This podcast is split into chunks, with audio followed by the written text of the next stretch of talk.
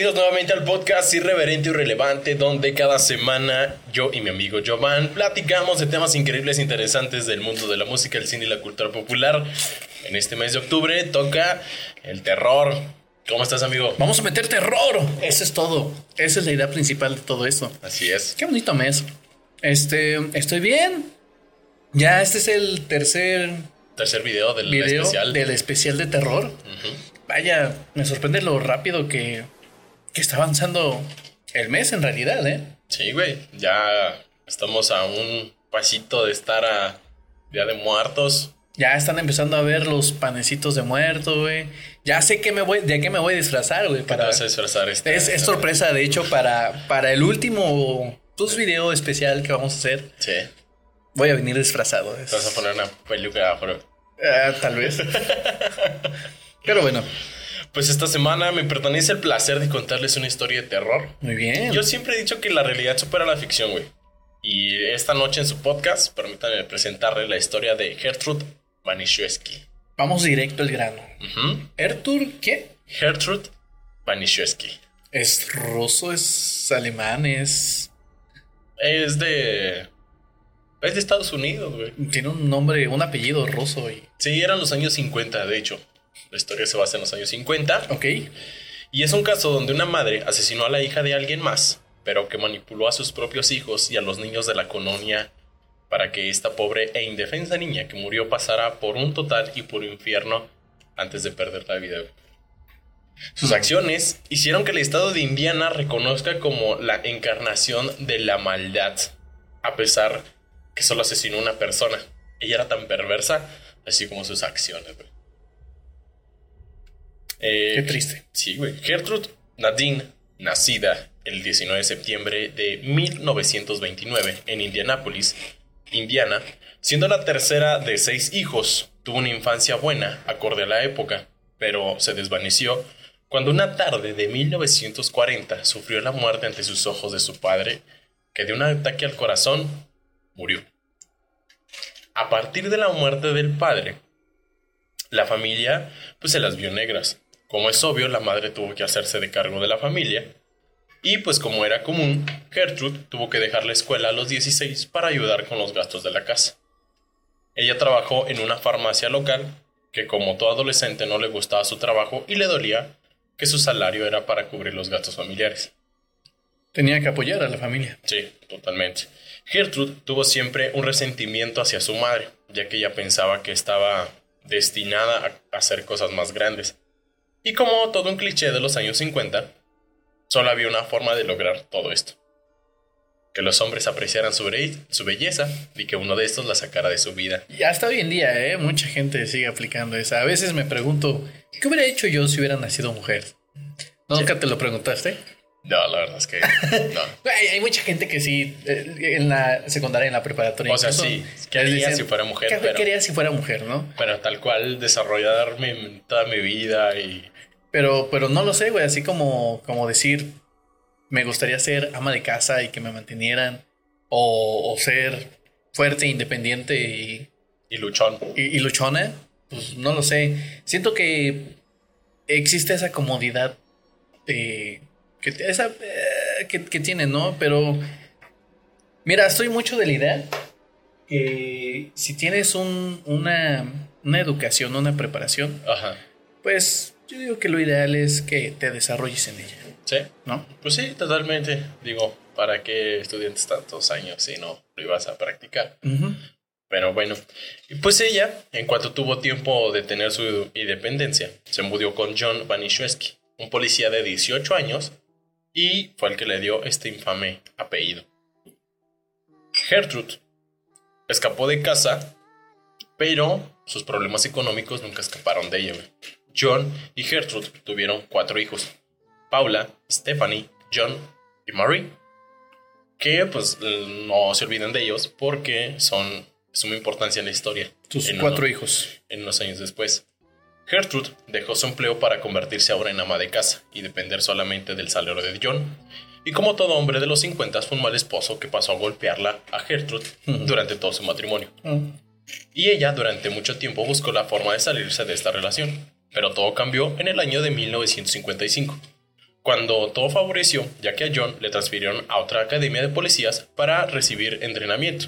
Gertrude alegó que no podía lidiar con el estrés de mudarse fuera de Indiana, ella le pidió el divorcio y pues, la neta es que esto solo fue un break, porque inició otro matrimonio, pero al poco tiempo se, se divorció de él, ya que su ex había regresado del entrenamiento. O sea, nomás como fue un año en lo que se fue a entrenar, regresó y todo. Eh, regresando tuvieron otros dos hijos más, que, con nombre de Shirley y James. Y después del sexto hijo se dieron cuenta que tener un hijo no mejora las relaciones y ahora sí, se separaron. O sea, bueno, si el primero no los mejoró, que les hizo pensar que el sexto los iba a mejorar, ¿no? Sí, no sé, siempre. Ahora sí voy a cambiar. Hazlo por los niños. Hazlo por los niños. Ay, Dios. Sus allegados pensaban que este iba a ser un cambio favorable en su, en su vida. El separarse. Ajá. Y que le iba a ir bien. Pero aunque dejar atrás una relación tóxica es algo chido, el costo social y personal se lo cobró caro. Y aquí es donde empezó la pesadilla de la familia Banishewski. Ahora Gertrude era madre de seis hijos, que tienen la mala costumbre de vestir, calzar y comer. Y aunque muchos pensaban que saldría adelante con un trabajo, todo esto fue a lo contrario, ya que ella se negaba totalmente en renunciar a ese amor de ama de casa, cuidar a sus hijos y tener un esposo. Esa es una zona de confort, claro está. Sí. Todos se sorprendieron cuando Gertrude se presentó con un nuevo amante, mucho más joven que ella, de nombre Denise Lee él tenía 18 años, que pues aquí que ya tenía 30. Pero aún así los vecinos notaron las marcas de abuso de Gertrude y los hijos. En el tiempo que Denise estuvo viviendo en la casa, aún a pesar de todo esto, trataron de salvar su relación y ¿sabes cómo? Teniendo otro hijo, claro está. Hijo. Sí, es obvio. Así es. Este bebé se llamaba igual que el padre, Denise Lee. Entonces, Gertrude una, pasaron todo ese duelo y pues nuevamente él salió por unos cigarrillos y nunca volvió. y pues nuevamente Gertrude quedó en su misma fobia, claro. la soledad. Ahora ya con siete hijos y una pequeña casa de dos habitaciones que para estos tiempos pues... La neta es que no, no nada que ver con lo de actualmente, güey. No, hoy dos habitaciones es una mansión. Sí, güey. Y entonces actualmente pues eh, ellos eran dos cuartos, pero tenían patio trasero, patio delantero, cochera, ático y sótano, O sea, estaban dentro de lo que en ese entonces será clase media baja, quizá. Ajá. Para 1965, Gertrude era madre de siete hijos que había tenido seis abortos espontáneos, desempleada, con asma crónica y con desprecio y ansiedad, viviendo en el 3850 de la calle East New York, las cosas iban a poner difíciles. Con el nuevo bebé Gertrude, tuvo que quedarse en casa a pesar de que sabía que tenía que conseguir un trabajo. Pero inteligentemente tuvo empleos que podía hacer desde casa, como planchar la ropa y andar pepenando también. Pero la mayor parte del dinero venía de pensiones. Sí, claro, el gobierno apoyaba mucho a personas en aquel entonces. Todavía en Estados Unidos sí te bueno, ayuda sí, Te ayuda bastante. Ajá. Por esta razón, los Banishewski tenían un aspecto de su casa normal, pero por dentro la tenían por completo estado de deterioro. Claro. Aún así, los niños del barrio se juntaban ahí en la casa porque era un desmadre y era famosa porque ahí no había reglas y no había el cuidado de los padres y los niños podían hacer lo que quieran. Ah, ventajas. Sí, ¿no? Entre comillas, porque Qué peligroso. ¿Nunca tuviste al compa que sus jefes nunca estaban, güey? Claro, sí. Y su casa siempre era un desmadre. Sí. Pero, pues, eh, bueno, casi siempre no. Eso sucede con los foráneos hoy en día. En la casa del foráneo, ah, pues, está chido. Pero, bueno, para, para a lo mejor más jóvenes, a veces puede ser un poquito peligroso o riesgoso. Sí, bastante. Pero me En este punto, pues llegamos con las protagonistas de la historia, dos amigas de las Banishewski, Silvia, Silvia Marie Lakens, de 16 años, y Jenny Fake Lakens, de 15 años. Okay. Los Banishewski conocieron a las Lakens en el barrio e iban a la escuela juntos, se hicieron amigos y un día las invitaron a una piñamada. Y aquí es donde inicia la perdición de una serie de eventos desafortunados que parece que el universo conspira contra ti y termina con la muerte de una persona. Las hermanas eran muy cercanas pero diferentes a la vez. Jenny estaba enferma de polio. Mm, Era tímida y no le gustaba decir lo que pensaba, a lo contrario de Silvia, que ella disfrutaba ser el centro de atención, siendo la chica popular de la escuela. una chica introvertida y una extrovertida. Ajá, Casi siempre así existen personas en la familia. sí. Bueno, entonces era la chica popular, aunque siempre ponía sus necesidades sobre ella por la enfermedad de su hermana, que pues básicamente se convirtió en su guardián. Qué buena onda. Ujú. En 1965, la familia Likens pasó por uno de los peores momentos. Los padres de los Likens trabajaban vendiendo dulces y botanas en la feria del condado, que iba de pueblo en pueblo. Eh, el detalle es que este trabajo pues tenía que estar viajando constantemente, por lo que las niñas siempre pasaban con los familiares o dejar la escuela completamente para ir a viajar con los papás. Años después, los Likens se separan y la mamá se queda con la custodia de las niñas, pero debido que la mayor parte de su vida trabajó en la feria, pues no contaba con la experiencia necesaria para ser contratada en otros trabajos. Le fue muy difícil conseguir un trabajo y pues las niñas y la mamá realizaban cualquier trabajo como lavar ropa, pepenar botellas de vidrio, venderlas. Claro. Pero pues un día de extrema hambre, que claro, yo no considero estos actos honestos, pero pues se metió a meter a robar una tienda por necesidad. Mm. Bueno, no hay que juzgar, ¿no? Ajá, esto para alimentar, para alimentarse y alimentar a las niñas. Obviamente pues fue arrestada, la, custo- la custodia pasó al padre, pero él no cambió su modo de vida Claro. y tampoco su empleo, por lo mismo que es complicado cambiar de trabajo. Aparte, pues no era como que, ay, ¿a qué te dedicabas? No, pues vendía dulces y botanas en la feria. Ah, órale. sí, y luego, Exactamente. entonces, eh, pero él tampoco quería llevarse a las niñas, güey, con él a viajar. Por lo mismo que no quería que dejaran la escuela. Además de que ya tenía un estilo de vida. Exacto. Entonces ahí es donde empezó a buscar dónde dejar a sus niñas. El padre recordó que el día que fue arrestada su esposa, ya que las niñas se encontraron en casa de su amiga Paula Vanishewski, y recordó que Gertrude le ofreció que las niñas pasaran la noche en su casa. Así que el día siguiente que pasó por ellas, se le vino la idea que si Gertrude cuida siete hijos, ¿por qué no otros dos? Y probablemente necesita dinero extra. Claro, como niñera, ¿no? Una guarda la guardería de mamá. Exacto. Un día antes de su gira, el papá visitó la casa Vanishewski para ofrecerle el trato a Gertrude, con lo que no contaba el papá es que, pues, la casa estaba en un estado deplorable, güey. Muy feo. Sí, me Y- imagino. Y, si tan solo se hubiera asomado al interior, se hubiera dado cuenta de que este era el lugar menos indicado para dejar a sus hijas.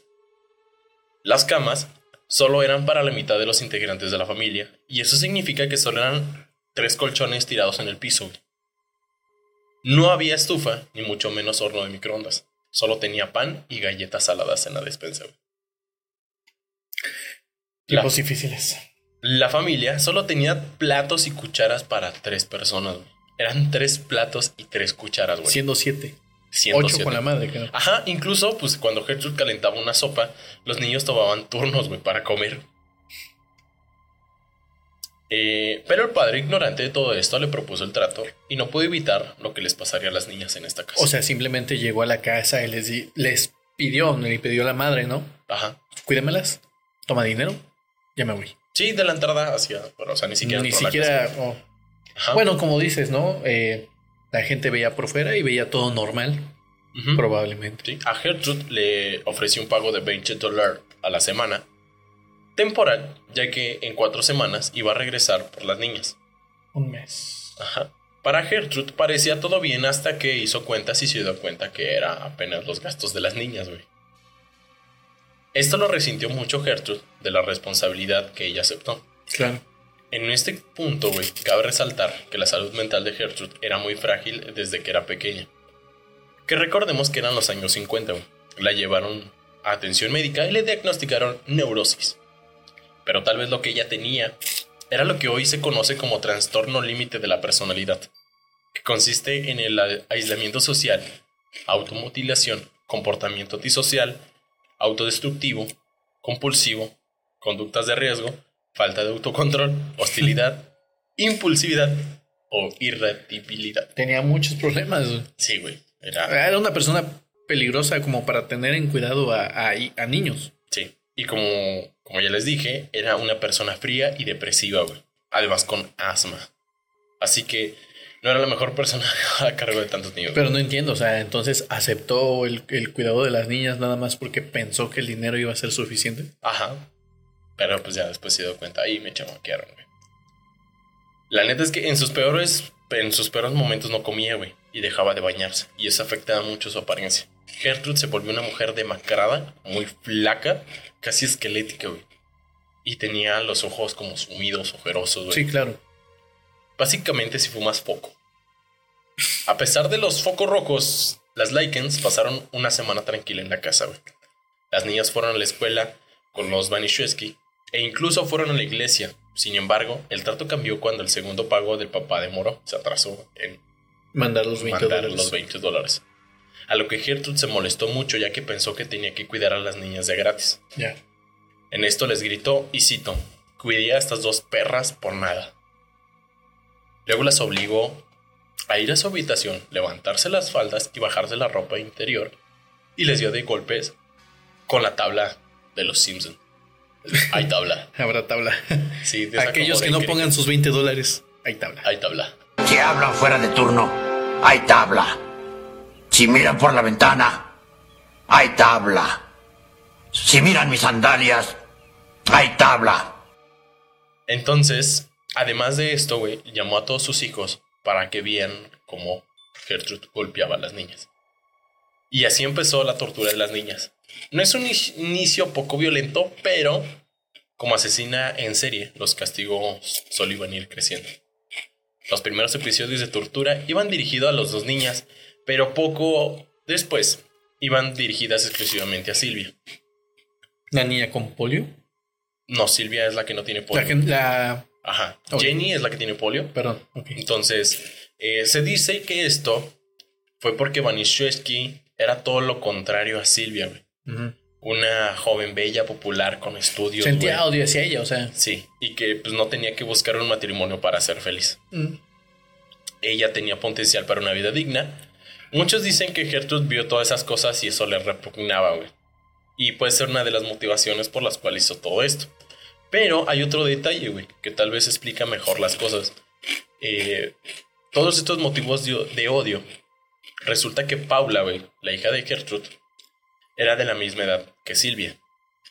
Y esta se embarazó de un vato de 30, güey, que conoció una noche. Y obviamente, pues no, No se hizo cargo. no, si- ni siquiera recuerda quién era el padre, güey. bueno, recordó. Y es posible que de ahí el odio incondicional que le tenía a Silvia, güey. Entonces, de ahí provenía como del odio que le agarró a Paula, pero pues como no podía este, desquitarse con ella porque estaba embarazada, güey, agarró a Silvia. Entonces, eh, en este caso, güey, también Silvia defendía a su hermana. Y ella pedía los castigos que eran destinados a Jenny. Porque, pues, o sea, recibir una madriza no es lo mismo que la recibas tú, güey, a una persona de polio. En ocasiones las niñas Likens recolectaron, bueno, en una ocasión, las niñas Likens recolectaron botellas para comprar dulces. Cuando Gertrude se dio cuenta de esto, se enojó y las acusó de ladronas. Silvia explicó qué fue lo que pasó y que era algo que les enseñó su mamá. Al ver que iban a ser castigadas, Silvia tomó, Silvia tomó la postura firme, explicando lo que había pasado para llevarse el castigo ella sola. Obviamente estos actos fueron tomados como una insolencia y recibió una madriza. güey. En otra ocasión, los Vanishewski y los Likens fueron a una reunión que incluía comida. No comían muy bien, puesto que pues, eran un chingo, güey. Y las niñas pidieron un segundo y hasta un tercer plato. De regreso a la casa, los niños le dijeron a Gertrude lo que hicieron las niñas. Gertrude tomó este acto como una burla y como una falta de respeto hacia la reputación de los Vanishewski. Como diciendo, danos de comer, por favor, porque. Sí, así como que, ah, se están dando cuenta que no les estoy dando de comer. Entonces, el castigo de Gertrude tomó un hot dog y les ordenó a los hijos que se sentaran en la mesa y que cada uno vaya poniendo los condimentos que quisieran al hot dog. Cuando dio la vuelta completamente a la mesa, obligaron a Silvia a comérselo todo el hot dog. ¿Y que tenía ese hot dog? Pues la neta es que le aventaron de todo lo que había, güey. Y pues Silvia al comérselo, el sabor era tan asqueroso que lo terminó vomitando. Después de que vomitó, ella fue forzada a comerse su vómito. Esta sería la primera vez que Gertrude involucraba directamente a sus hijos a la humillación y tortura contra Silvia. A partir de estos acontecimientos, la violencia no hizo más que crecer más contra Silvia Likens, a pesar de que llevaba dos semanas en esta casa. Gertrude y su salud mental estaba al filo del colapso, pero hubo incidente que tomó el pretexto para llevar al sadismo a sus límites. Una tarde, Silvia estaba hablando en la sala con una de las niñas Banishewski sobre una relación que había tenido meses atrás.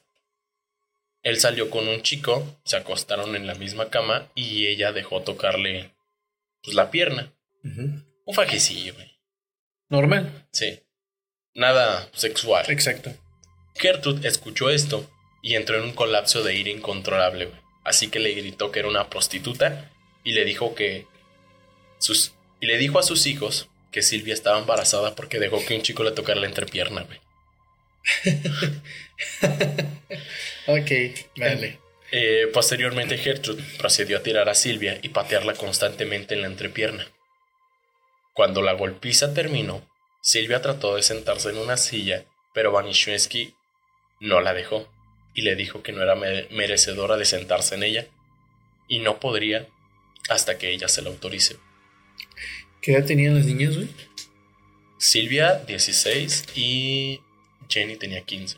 No lo sé, o sea, yo a lo mejor en su caso me voy, güey, o sea. Pero bueno. Ah, pero para este punto, güey. Eh, a Jenny la tenían a Silvia la tenían amenazada con Jenny, güey. Y Jenny no es tan fácil como que se vaya a escapar. Eh, sí. Estaban atrapadas totalmente. Sí, claro. Era ahí su su as bajo la manga, ¿no? Sí. Haces algo y bueno, le va a ir peor a tu hermana. Exacto. Manches. Entonces, pues ella comía en el piso, güey. Este. Y pues no podía sentarse ni en el sofá ni nada. Después de ese momento, Silvia se convirtió en un chivo expiatorio para toda la familia. La culpaban de todo lo malo que pasaba en la, en la casa y Gertrude incitó a sus hijos a jugar, entre comillas, eh, con ella, o bien dicho, a pesa de ella. Estos juegos eran golpearla, amarrarla y tirarla de las escaleras y quemarle las, las yemas de los dedos hasta que le salieran ampollas uno por uno. Es decir, agarraban los cerillos, güey, y uno por uno quisieran que hasta que le salieran ampollas. Mira que es como lo que dices, ¿no? A veces cuando te desarrollas en una familia en donde ves que es muy normal que tus padres cometan acciones atroces, uno como niño o como joven ve eso y lo ve normal. Así es. Vanishewski había convertido su odio hacia Silvia en un odio colectivo. En ocasiones, cuando Gertrude estaba demasiado ocupada para molestar a Silvia, le pedía a Paula que le sustituyera en su lugar, cosa que pues Paula lo hacía con gusto. Silvia, en un momento, eh, en un punto, también se convirtió en el cenicero de la familia. La neta es que ya había varios Vanishewski que era Paula, y John, que ya fumaban. Obviamente también Gertrude. Sí. Entonces todos tenían autorizado de apagar su cigarro en Silvia. Gertrude les daba sermones a sus hijos explicándoles por qué estaba bien realizar todos estos actos. Ella decía que era el trato correcto hacia las prostitutas. Y esta parte es lo que hace en este caso algo de estudio, güey. Los Vanishewski no fueron los únicos en participar en la tortura. También fueron varios niños de la cuadra, güey. Gertrude los convenció que Silvia estaba contando chismes de ellos. Un día Gertrude invitó al novio de Stephanie y lo convenció de practicar sus movimientos de judo contra ella. Gertrude lo convenció diciéndole que Silvia estaba diciendo que Stephanie tenía sexo a cambio de dinero. Entonces cuando llegaba el novio a la casa, él lo azotaba contra el piso y las paredes, güey, jugando judo. Al principio era en un colchón, pero al momento de caer al piso, pues no le importaba en dónde cayera. En otra ocasión, Vanishewski fue con la mejor amiga de Silvia, diciéndole que ella había dicho que su mamá era una puta. Entonces la invitó a la casa para confrontarse y tuvieron una pelea a puños en la casa, güey. Ahí en la sala. Se agarraron en el ring ahí. Sí, güey.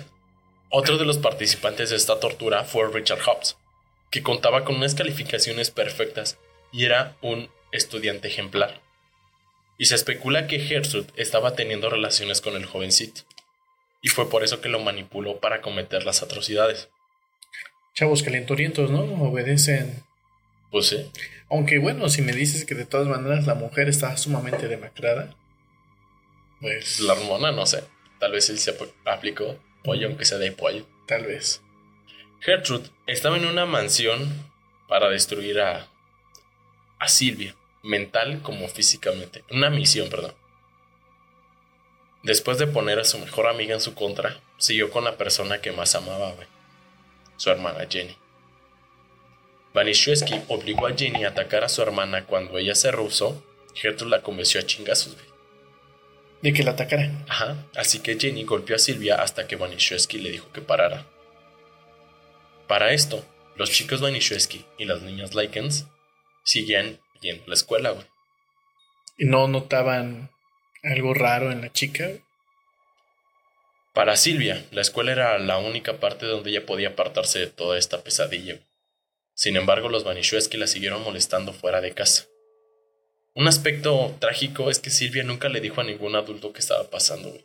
Es que es a lo que voy, o sea, perfectamente puedes pedir apoyo a la policía, a tus maestros, o sea, a cualquier adulto, pues, del lugar. Y de hecho, güey, un par de veces llegó a ver a su papá. Pero su padre no se dio cuenta del daño físico de Silvia. Pero me imagino que el mismo temor que tenía no la dejaba hablar. Así es, porque ella nunca del- delató nada.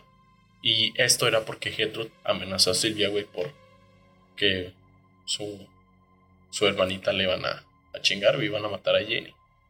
Entonces, por cuidar a su hermanita, ella aguantaba todo esto. No manches. Silvia trató de seguirse esforzando en la escuela, güey, pero todo acabó debido a la situación que estaba teniendo. Y le llamaron vari- varias veces la atención por no llevar el uniforme deportivo. Aunque Gertrude tenía el dinero para comprarlo, no le compraba ni madre, güey. Porque el padre seguía enviando dinero, güey. O sea, él seguía enviando sus 20 dólares. Esa vez, esa vez se atrasó, güey. Pero ella se, él seguía enviando sus 20 dólares. Pero me dijiste que nada más eran por cuatro semanas. ¿Cuánto tiempo ya había pasado? Eso se atrasó, güey. El padre dijo, me voy a quitar más tiempo acá. Como a la feria le estaba yendo chido, güey. Ajá. Pues decidió quedarse más tiempo, güey. Y es que él viajaba constante con ellos. O sea, no era como que, ya vámonos. Sí, sino claro. que se va a quedar más y si quieres quedarte, si no, ya sabes. güey. Entonces, eh, pues, eh, ¿a dónde me? Ah, sí. Entonces, Silvia, para evitar meterse en problemas, se robó unos pants de una, de una compañera, güey. Para que, pues, eh, no quedara en su expediente académico, güey. Gertrude se enteró de esto, güey, y lo obligó a confesar el crimen. Por esto Gertrude terminó por sacar definitivamente a Silvia de la escuela. güey. Pero esto no fue todo como Gertrude ya pensaba que era una prostituta, ahora también era una ladrona. güey. Por lo cual invitó a sus hijos y a unos niños del barrio a su casa y les cobró cinco centavos a cada uno y obligó a Silvia a hacer un striptease y a desnudarse ante todo. Este perverso acto incitó a Gertrude a que Silvia se masturbara con una botella de Coca-Cola. Y esto empezó a hacerse varias veces a la semana. Y los niños de la cuadra Veían no todo. decían nada, güey. Como que ya tenían de no mames, güey. pues es que, o sea, sé que estoy haciendo algo malo. Pero el, pero el morbo, el ambiente está perro, ¿no? O sea, O el decir, ¿sabes qué? No lo puedo decir porque sé que estoy haciendo algo malo y la neta me van a castigar. no, deja eso. Yo creo que más que nada, eh, si siguen ahí, o sea, sentían cierto placer culposo, si tú quieres. Pero es que, Dios, la mente humana es. Somos enfermos, güey, por naturaleza, güey. Somos morbosos y. Y yo creo que aunque ellos sabían que estaba mal, uno, no decían nada por, ya lo dijiste, miedo a ser castigados. Y dos, les gustaba ver los actos. No era mera casualidad que no dijera nada. La vida de Silvia Likens en este punto se ponía en cuenta regresiva. No solo su estado anémico había des- destrozado por las perversiones de Vanishewski, sino que pues también su cuerpo empezó a rendirse. Ella ya estaba toda moretoneada y llena de quemaduras de cigarro. Y obvio, esto no pasó por alto por otras personas, pero pues la neta también tristemente nadie hizo nada, güey. Fíjate que hay muchos casos en la actualidad que siguen pasando así. Hay gente que está sufriendo, hay gente que, que por miedo, ¿no? A lo que qué dirá la gente o al miedo a que le puedan hacer algo más, no dice nada. Y gente que aún así sabe y ve los actos, tampoco dice nada, ya sea porque comentan, no es problema mío, Sí. o yo no me quiero meter en pedos. Ahí te va, güey. Uf, En agosto se mudaron unos nuevos vecinos, Phillips y Raven Ver- Vermilion. Ambos vieron que Gertrude tenía muchos hijos y que siempre estaba en casa. Así que le invitaron a una carnita asada para conocerla y pues cuando fuera necesario, güey, pues ya contratarla de niñera, ¿no? Porque pues se veía que le gustaban los niños. sí, claro, casual. ajá. Eh, en la carne asada, güey, notaron que Silvia tenía un ojo totalmente morado, güey. Cuando le preguntaron ¿Qué le pasó? ¿Qué le pasó? Paula contestó orgullosamente, yo se lo hice. Luego tomó una taza de agua hirviendo que usaban para el té y se la arrojó en la cara, güey, a Silvia. Los niños Vanishewski se rieron y Gertrude sonrió con aprobación. Obviamente los Vermilion pues no le dejaron sus hijos a Gertrude, pero tampoco dijeron nada o hablaron a la policía, güey. Sí, pues estupendo, güey. Pensaron que era su hijo, su hija, Sí, tu manera de criarlos, o sea, Exacto. El incesante abuso hacia Silvia la llevaron al estrés que le causó un neurosis. A principios de octubre se levantó y se había hecho pipí en el colchón, güey. Esto hizo que otra Gertrude, chinga.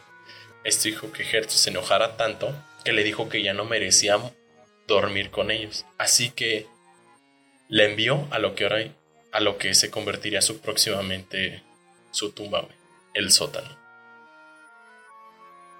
Allá abajo, güey, vivía con el perro, la caca del perro, y no había baño. Obviamente, pues, también con su propio excremento, güey. No solo en ocasiones como castigo la amarraban desnuda a la escalera para que solo la punta de sus pies tocara en el suelo. En esa posición la dejaban y así también tenía que dormir a veces. A veces invitaban a niños de la calle para que vieran a Silvia desnuda y colgada en el sótano. Otra forma de tortura era dándole de comer comida podrida, güey. Pero cuando la comida no estaba podrida, güey, le decía que no le darían de comer hasta que no estuviera limpio el sótano. ¿Qué, qué es la limpieza del sótano, güey? Se refería a que tenía que comerse su propio excremento y, bebiera, y bebiera su propia orina que llenaba en los botes que ellos mismos le daban. En una ocasión, que se me pasó a comentar, güey, este, pues las Likens tenían una hermana mayor donde Me estoy enojando, güey. con de nombre Diana, güey.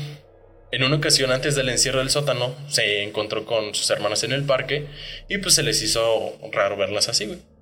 Por lo que pues eh, fue a la casa Vanishewski el primero de octubre, pero Gertrude le dijo que no tenía derecho a entrar y que le hablaría a la policía si entraba. Entonces pues se tuvo que ir. De hecho, cuando fue el quinto día que Silvia pasaba en el sótano, probablemente la escuchó, güey, ya que había una ventana que daba hacia la calle, güey. O sea, estaban los primeros tres escaloncitos y al lado tenía como una ventanita, güey, y esa da vista hacia el sótano.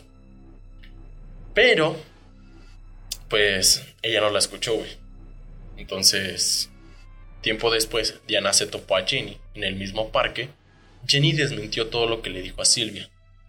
Le dijo, es mentira lo que te dijo Silvia. La razón de esto, güey, es que la amenazaron y que la meterían al sótano a ella y a Silvia le iban a matar. Aún así, Diana pues no le creyó a Jenny, güey. Y le habló a lo que es allá el servicio de servicios sociales, que es como el DIF, Sí. para ella.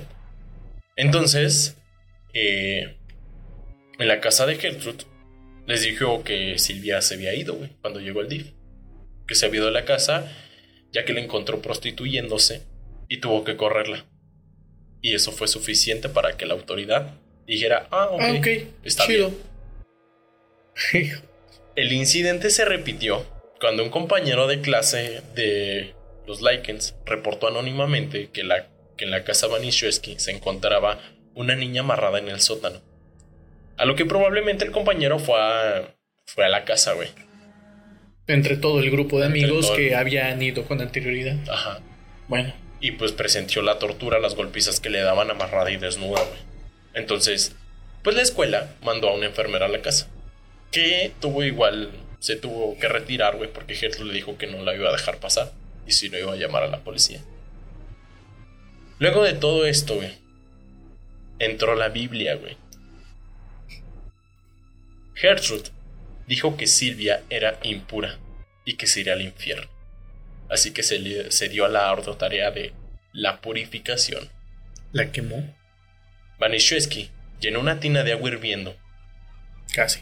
Luego instruyó a su, a su hijo mayor que la amarrara a Silvia de pies y manos. La metieron gritando y llorando al agua, al cual inmediatamente le produjo la piel roja y ampollas en su piel. Una vez que Vanishewski decidía que estaba limpia, ordenaba que la sacaran y la tallaran la piel con sal.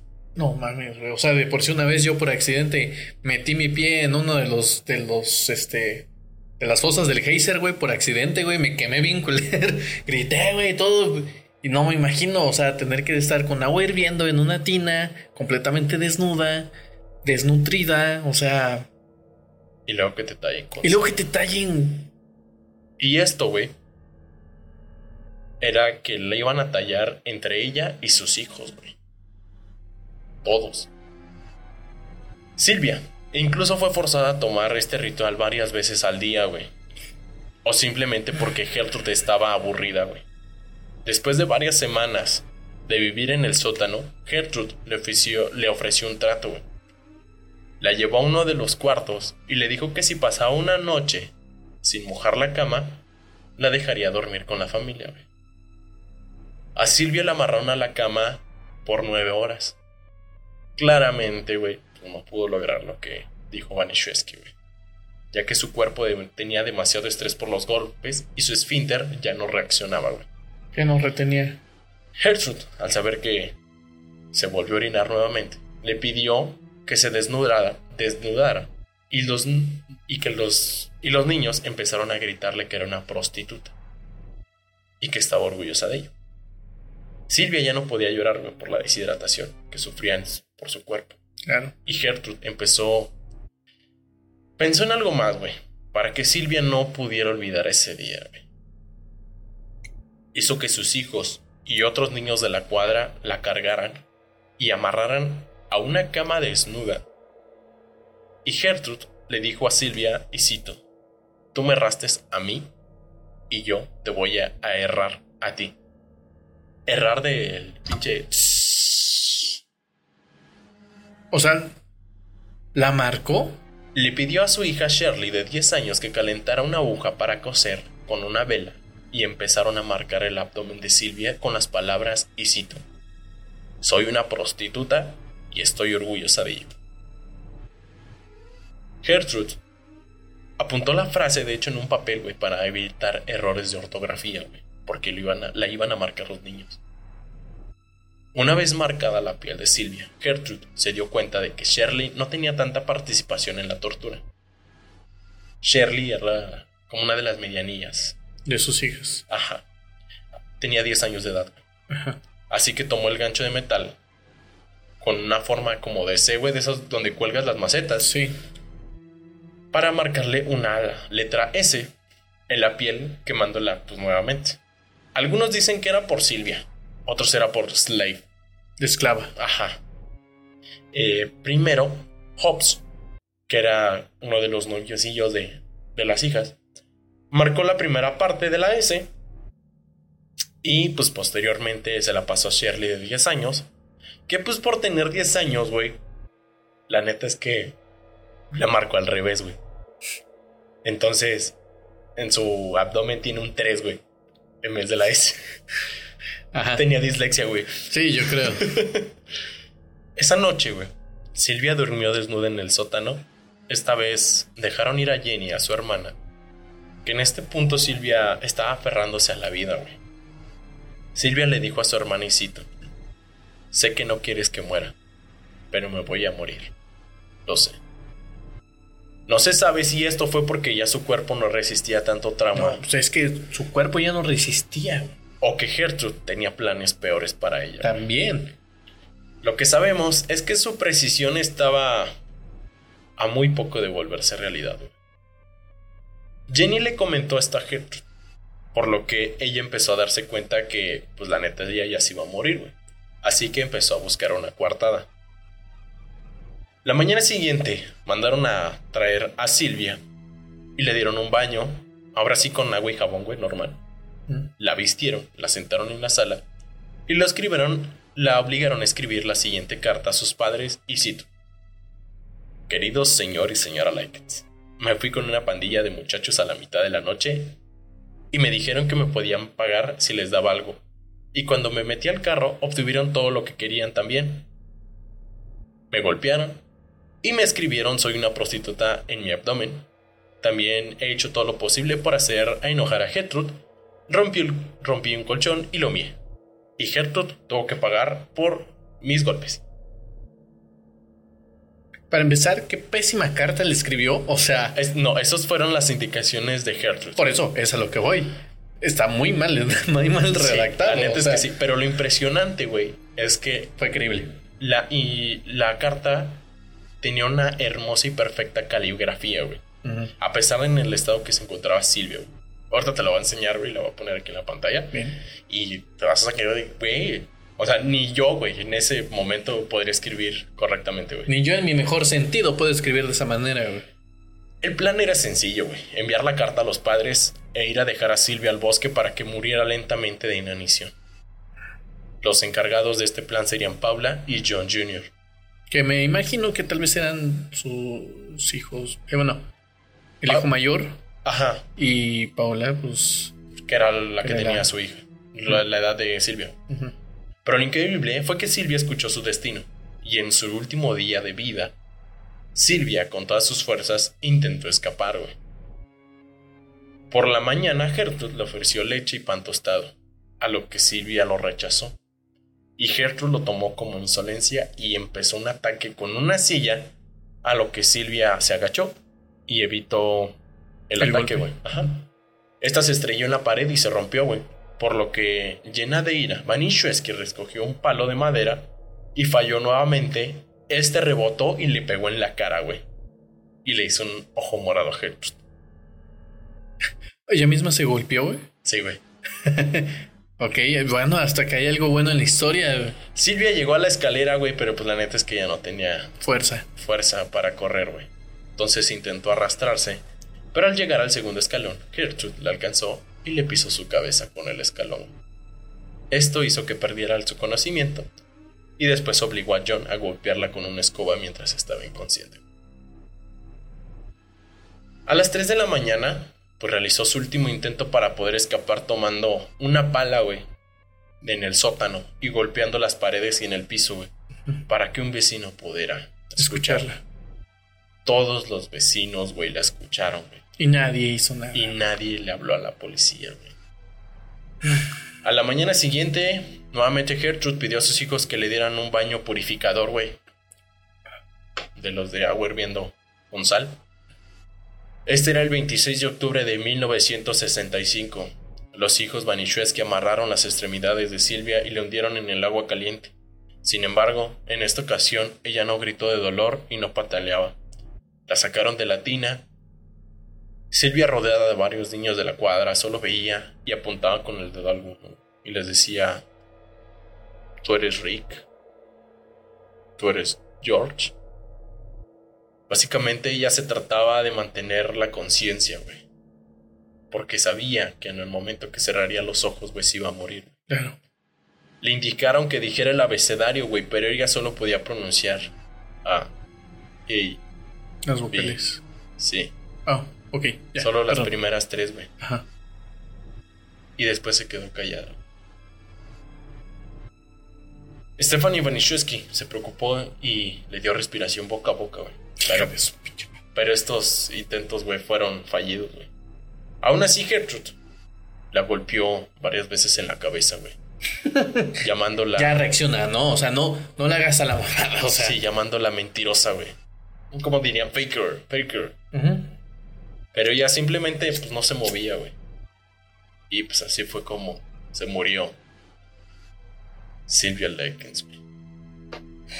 Mira, la verdad, mijo. Me pusiste de mala.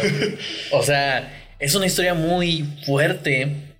Ya lo dijiste, la realidad supera la ficción. Totalmente, güey. Siempre. El ser humano es. Somos detestables. No digo que todos, pero la humanidad en sí Sucks. sucks. es catastrófico lo que podemos hacer, güey. Eh, Richie Hobbs llamó a la policía para ver si ellos podían reanimarla, güey. Pero Gertrude ya había dado indicaciones a los niños para que tenían que declarar. Obviamente ya todo estaba planeado, güey. Las indicaciones eran decir que ella había llegado a la casa así y que trataron de ayudarla, pero ella murió. Y como prueba tenían la carta es, falsa, güey, escrita Claro. por, Filcia- por Silvia. Vanishewski tomó el control cuando llegaron los policías. Pensó que era fácil esconder la verdad, pero tomó un grave error que no todos los niños estaban confabulados, güey. Jenny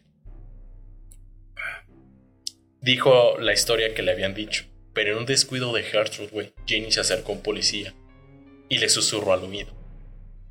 Si me sacas de aquí, te digo lo que pasó. Los policías escucharon esto, güey, y no lo pensaron dos veces y se la Se llevaron. lo güey. llevaron. Los policías escucharon todo y quedaron en shock, güey. Y se les hacía increíble la tortura que había. Que había tantos testigos, güey, y nadie dijo nada, güey. Nuevamente en el domicilio, güey, había mucha evidencia que corroboraba la tortura, güey. El cuerpo de Silvia fue llevado al forense, el cual dictaminó que su cuerpo era comparable con una víctima del holocausto. Este tenía alrededor de 150 heridas separadas en diferente estado de sanación. Sus heridas, güey, incluían más de 100 quemaduras de cigarro, hematomas severos, daño extendido en nervios y músculos. No tenía piel en su cara y pechos, güey, cuello ni en la rodilla, güey. Más bien carne, ¿no? Sí, güey. O, sea, no tenía, era pura piel, o sea, la mujer. Sí, güey, o sea, ya no tenía la epidermis, güey. Sí, sí, sí. Entonces todo esto por los baños, güey, que le daban. Y de hecho, güey, en sus últimos momentos atravesó sus labios mordiéndoselos, güey. Del dolor que ella tenía, güey. Se arrancó los labios, güey, por mordérselos de que... Del, del sufrimiento, o sea, para poder aguantar, quizá. Su cavidad vaginal, güey, estaba totalmente cerrada, güey, por la hinchazón de tantas patadas que le daban ahí, güey. Cuando el cuerpo fue trasladado ya estaba en rigor mortis, güey. Esto da dos explicaciones, güey. Silvia ya lleva ocho horas muertas, güey. O en su momento de que iban a ocultar todo, güey, le dieron un segundo baño con agua fría y esto aceleró la descomposición por el cambio de temperatura. güey. Claro. La causa de muerte fue shock multi por múltiples infecciones, hemorragia cerebral e inanición. Gertrude Vanishewski, arrestada, güey. Y Jenny estaba con sus padres que se encuentran absolutamente horrorizados por la forma que murió su hija. güey. ¿Cuánto tiempo güey, estuvo ahí? ¿Cuánto tiempo? Se supone que eran cuatro semanas. Eran cuatro semanas y esas cuatro semanas en cuánto tiempo se convirtió? Dos meses, güey. Dos meses. Sí, Y en dos meses vivió todo un infierno, güey. todo. Bueno, Vanishewski fue sentenciada a pena de muerte, güey. Por asesinato en primer grado, güey. El primero en 1971. Todavía pasaron, güey, eh, varios años, güey. Estoy hablando que ella murió, güey, el 26 de octubre de 1965. Tardaron seis años, güey, en dar la sentencia de muerte, güey.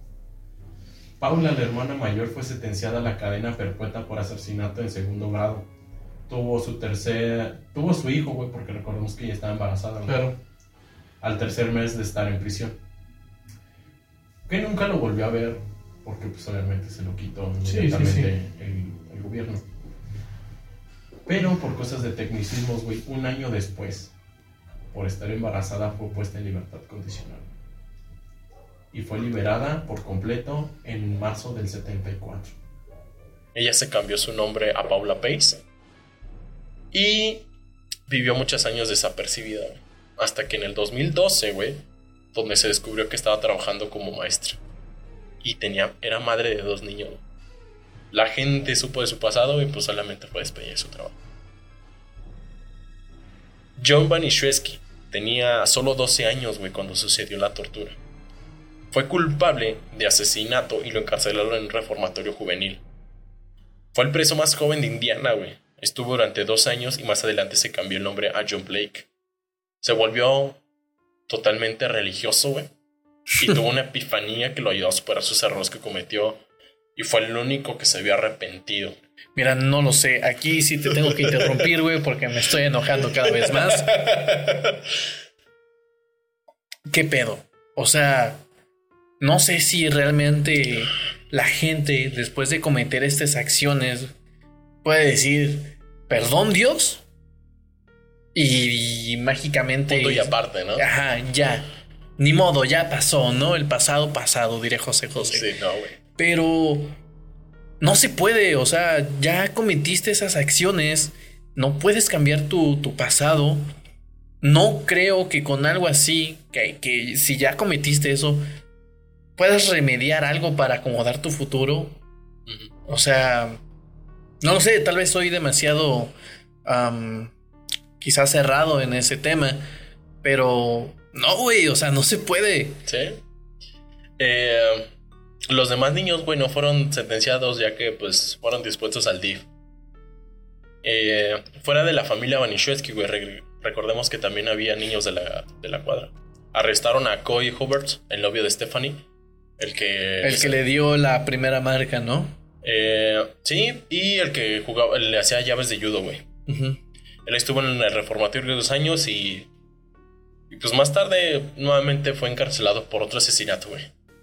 Pero ya sí fue de ese güey. No, aún así, creo que de todas maneras, todos los castigos que tuvieron la gente, güey, o sea, fueron muy leves. Sí.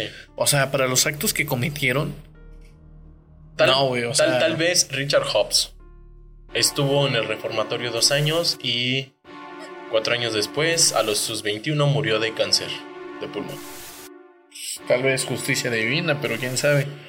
Lo más tenebroso de esta historia de terror, güey, no es Gertrude, sino los demás involucrados fuera de esta mujer, güey. Los Todos- niños, güey, los adultos. Todos eran personas normales, güey. Simples niños que se dejaron manipular por la presión social, güey. Y nadie decía nada, güey. Mira, yo, yo entiendo, ¿no? El aspecto de querer encajar en una sociedad en donde, pues, ahora sí que donde vas haz lo que, lo que veas, ¿no? Porque lo que menos quieres es ser una persona rechazada, lo que menos quieres es este ser la oveja negra del rebaño. Pero creo que se necesita, pues, primero valor y conciencia como para definir lo que está bien y lo que está mal. Sí. Digo, creo que mucha gente eh, a diario vemos cosas que no están bien y tal vez por lo mismo el miedo. Tienes el valor o te vale. Tienes el valor, te vale. Esto es como comercial pagado. Sí. Pero en realidad es el miedo, ¿sabes? Lo que a veces nos mantiene pues callados. Y esto pasa siempre en, en una situación de... que es muy común, al menos aquí en México, este, de las mujeres que son eh, golpeadas o amenazadas o abusadas sexualmente. Porque da, da, da temor a que de nuevo les vuelva a pasar, a que qué es lo que va a decir la sociedad, a que a lo mejor y me va peor si yo abro la boca. Entonces, Sí. y, y de igual manera hay gente que lo sabe, hay gente que lo ve y no dice ni hace absolutamente nada. Banishewski fue una convicta modelo, güey. Y se ganó el apodo de Mom dentro del reclusorio. Por su buen comportamiento, le dieron la libertad condicional en 1985. se mudó a Iowa y cambió su nombre por Nadine Bonfasson. Vivió cinco años más y murió a causa de cáncer de pulmón en 1990. En varias ocasiones dijo, no me acuerdo qué fue lo que pasó. La culpa la tienen mis medicinas para el asma. Es posible, güey, que aquí no acabe el caso de la historia de Sylvia Likens, güey. Ya que el 16 de junio del 2008, güey, el usuario de YouTube Carlos Coit 135 subieron un video de él y su amigo yendo a la casa Banishewski. Esta casa pues ya estaba totalmente cerrada y abandonada, güey. Claro, ¿quién quisiera vivir ahí? Pero lo hicieron más como una exploración urbana, güey. En este video no se ve nada, güey. Pero tiene- eh, le falta un pedazo de piso, güey. Esto le da visión hacia el sótano. Él metió el celular, güey. El video no capturó nada. Pero el micrófono sí capturó algo. Una psicofonía, güey. Sí, güey. Ahorita la, la pongo aquí.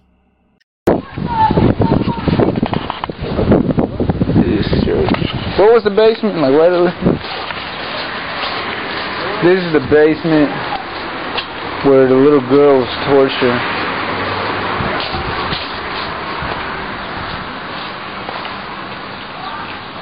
Dude, come here. This is fucking freaky. As you can see, this is what the basement looked like. That's fucked. Oh, hell no. This is Y pues este ha sido el, el caso de Gertrude Vanichewski. Mira, Me hiciste enojar, güey. De verdad me hiciste enojar. No, no tolero este tipo de situaciones porque fue como... ¿Alguna vez viste la película de Precious? De hecho, hay una. De hecho, en esta se basa, güey, una, una película de terror, güey. Ok, a ver, dime cuál es. Eh, espérame. Se llama American Crime que fue estrenada en el 2007. American Crime. An- An American Crime. Ok. Y la otra es The Girl Next Door. The. Gear, The Gear, Next the Door. Ajá, Ok, la chica después de la puerta. sí. Pues bueno, no las he visto, la verdad. Las voy a tener que buscar. Búscalas y ya te acuerdas de mí. Eh, Sí. Y, pero, pero por ejemplo, no, tomando en cuenta la, la película que te comento, The Precious. De igual manera, no sé si la viste, pero pues era una chica la cual sufría toda clase de, De torturas. de tortura, bullying y lo que tú quieras, ¿no? Y, y son de esas películas que yo digo, güey, cómo me emputa verlo, o sea, me, me, me pone de malas. ¿Por qué? Porque no puedo soportar ese, ese tipo de abusos ante la gente. Yo no digo que, que fui un pan de Dios ni que lo soy, güey. O sea, obvio, tengo un sentido del humor negro y todo el asunto. Pero mm, no me gustan las injusticias. Y honestamente, eh, a veces es, es impulsivo, ¿no? Uno se mete, porque pues, si quieres es la conciencia de uno. Sí. Pero... No lo sé, yo creo que tal vez en ese entonces, no quiero especular nada porque pues no lo sé, pero obviamente yo, yo hubiera dicho metido las manos de alguna manera. Pues sí. No, sé No. si la época refiere algo a lo que estás comentando, güey. Eran los Ex- años 60. güey. Exacto, o sea, no, no lo sé, yo estoy especulando tal vez, pero al menos eh, como mi persona, como me conozco, no, no, no podría ver o permitir algo así. O sea, de por sí hay películas que, que a veces cuando se trata de, de ese tipo de cosas, te comento, no las aguanto, no las tolero. ¿Por qué? Porque me genera odio, güey, me genera ira, me genera estrés, ¿no? Sí. O sea, perfectamente hay, hay situaciones que no, no puedo tolerar y esta es una de esas. O sea, eh, es terrorífico lo que el ser humano puede, puede crear y puede hacer. Eh, esta mujer creo que es como todo tipo de, pues, personas que han generado, pues digamos, una especie de secta o que han seguido a una especie de, de líder. Pues sí, supongo cómo manipular, güey. Porque Pero, saben pues, manipular, güey, Pero, pues aún así, güey. Así sean niños, los supo manipular, güey. O sea, supo llegarles de la manera correcta. Ya sea, pues, amenazándolos, ya sea ofreciéndoles Con chismecito. chisme o, o incluso eh, un placer sexual, como me estabas comentando. Sí, güey. Pero, no sé. Estuvo, estuvo muy cabrón. Esto muy cabrón. Es correcto. La neta, pues muchas gracias por escuchar este podcast irreverente y relevante. A mí me puedes encontrar en las redes sociales como Manuel Robles. A mí me puedes encontrar como Jovan Alexander Rocha. No te olvides de seguir la página de Facebook como Irreverente o Irrelevante Podcast. Estamos subiendo contenido chido en este Sí. especial de, De hecho, lo- Déjanos en la caja de comentarios. ¿Tú qué Exacto. hubieras hecho? Ah, sí, eso ¿Tú qué sería muy interesante. ¿Qué opinas de este asunto? Te invitamos a que veas pues los videos anteriores, que pues eh, es el, el anecdotario que tenemos, ¿no? Notario, la historia de terror de Grimes. La historia de terror que estoy contando yo también. Y bueno, este, esperamos que, como siempre, esto haya sido de su agrado. Si tienen alguna sugerencia, pues nos gustaría que nos lo dejaran en la caja de comentarios. Y pues con mucho placer, de hecho, los estamos, estamos leyendo. Sí, los leemos. Muchas gracias. Chao. Bye.